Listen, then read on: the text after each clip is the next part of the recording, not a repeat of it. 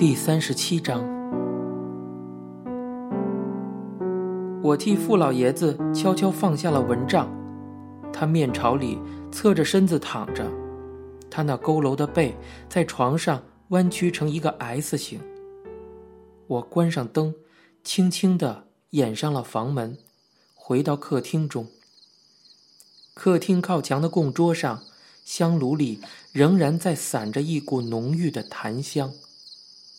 我去倒了一杯水，将香炉里的余灰浇灭。我抬头看见，墙上并排挂着傅老爷子及阿伟父子两人身着军装的照片。突然记起旧历九月十八傅老爷子生日的那天，他一早就出去了，回来的时候却买了一大束白菊花，亲手插到供桌上那只天青瓷瓶里。又从玻璃柜里取出那个三角顶古铜香炉来，供到桌案上，点上了檀香。我看见他一个人默默地坐在客厅里，神情肃穆，没敢去惊动他。没料到，傅老爷子那天生辰竟是他儿子阿卫的忌日，难怪那天晚上。师傅领着我们替他老爷子庆生祝寿。傅老爷子的心事那么重，喝两杯酒一下子就醉了。阿卫偏偏选中他父亲生日那天自杀，难道他也怨恨他父亲，怨得那么深吗？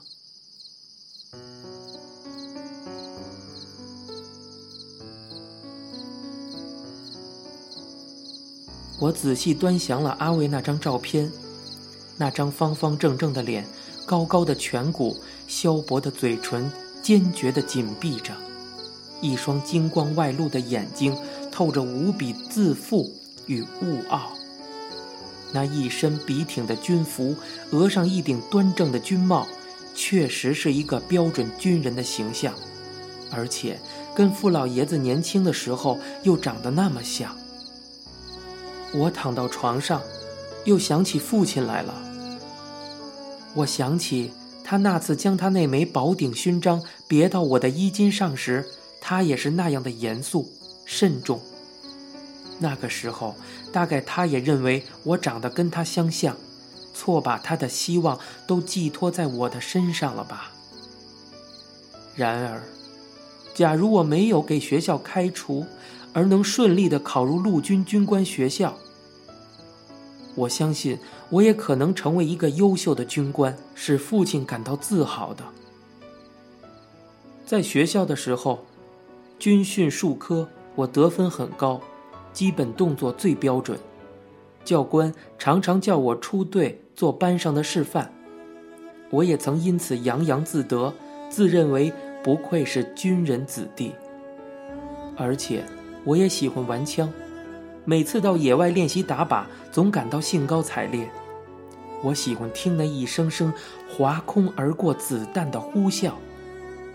在家里，有几次，我曾经把父亲藏在床褥下的他那管在大陆上当团长时佩戴的自卫手枪拿出来，偷偷的玩弄。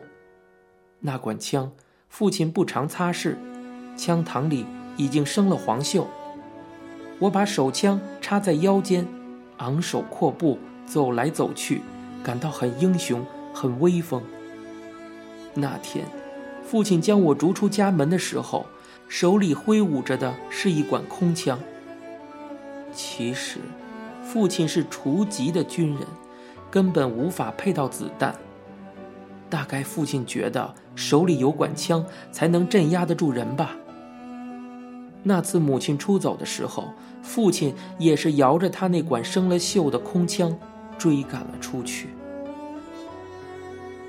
不，我想，我是知道父亲所受的苦有多深的。尤其离家这几个月来，我越来越感觉得到父亲那沉重如山的痛苦，时时有形无形的压在我的心头上。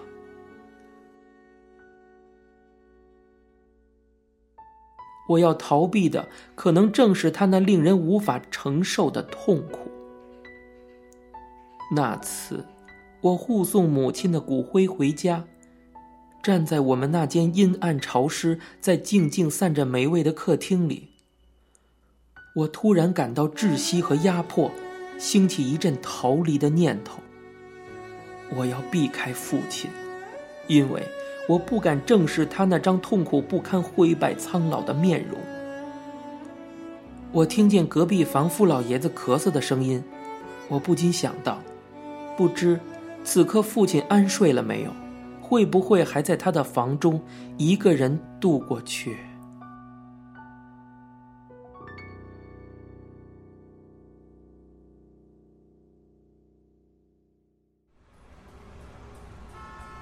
星期五的晚上，于浩于先生请我到信义路川味面去吃宵夜。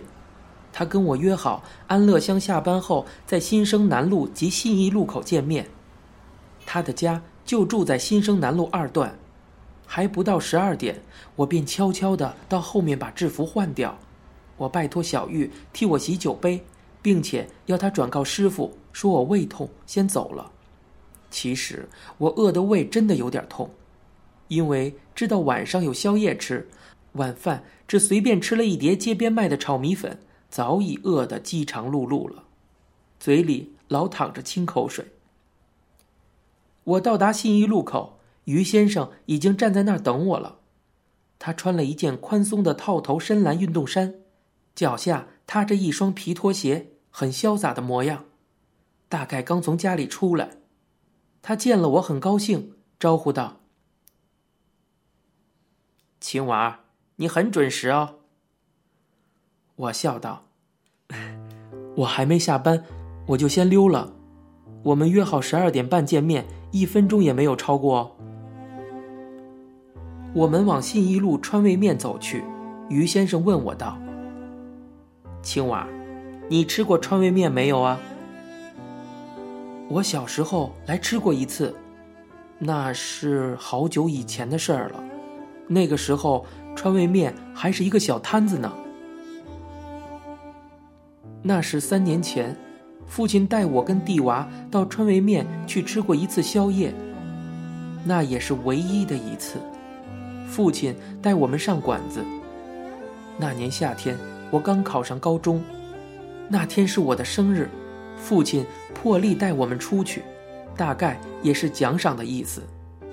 大馆子上不起，只有到川味面去吃小摊子。可是，在我跟弟娃来说，那是桩破天荒的大事情啊！我们两个人都兴奋的手舞足蹈。父亲只让我们每个人点了一碗红油抄手，我们还想吃第二碗的时候，父亲却皱皱眉说道：“够了，够了。”说着，他把他自己碗里的抄手又分给我们一人一只。我笑道。于先生，等一下，我可不可以吃两碗红油抄手啊？晚饭我没有吃饱，已经饿得发昏了。于先生伸出手摸了一摸我的头，笑道：“ 青娃，随便你吃几碗，吃饱算数，好不好？”我们上了川味面的二楼，里面早已坐得满满的了。我们等了十几分钟，才等到一张角落的台子。坐下后，于先生指着压在玻璃垫下的菜牌说道：“这里的粉蒸小肠、豆豉排骨、荷叶牛杂都很棒哦。”于先生，我还是想吃红油抄手的。哈哈哈哈！好，好，红油抄手也点，这几样也点。小菜来了。于先生又叫跑堂的拿了一瓶白干来，红油抄手一口一个，一下子一碗的红油抄手便让我囫囵吞了下去，又热又辣，非常来劲儿，我的额头在冒汗了。第一碗吃完，果然于先生又替我叫了第二碗。我举起一杯白干，敬于先生道：“于先生，我敬你一杯酒。”白干一下子把喉咙燃了起来，我的整个身体都开始发烧。于先生看我狼吞虎咽吃的那般热烈，也很高兴，不停的将小肠排骨夹到我的碟里，笑道：“哈哈哈哈，青娃，你还在发育哦，这么大的个子要多加些油。”于先生，大熊岭恩仇记果然精彩。我吃完第二碗红油抄手，想起诸葛景我的武侠小说来。于先生送给我的那部书，我已经看完第二遍了。不过，鄂顺死的也太惨了些。他老爸万里飞豹本来是可以放他一马的。我看到最后的那一回，万里飞鹏丁云祥祭献鄂顺，亲自将自己的儿子手刃而死，不禁触目惊心。于先生笑道：“。”这个叫做大义灭亲呀，鄂顺认贼作父，丁云祥也是万不得已的嘛。最后那场万里飞鹏捂着鄂顺的尸体，老泪纵横，写的最好最动人哦。诸葛瑾我到底不愧是武林高手啊。于先生那里还有没有别的武侠小说啊？多的是一柜子。有没有王杜庐的？有，我有他的《铁骑银瓶》，好极了。于先生，可不可以借我？我一直想看那部小说，几次都借不到啊！我兴奋地叫了起来。于先生也笑道：“ 哈哈哈，可以。吃完宵夜，你跟我到家里拿去好了。”我们举杯，把杯里辛辣的白干酒饮尽了。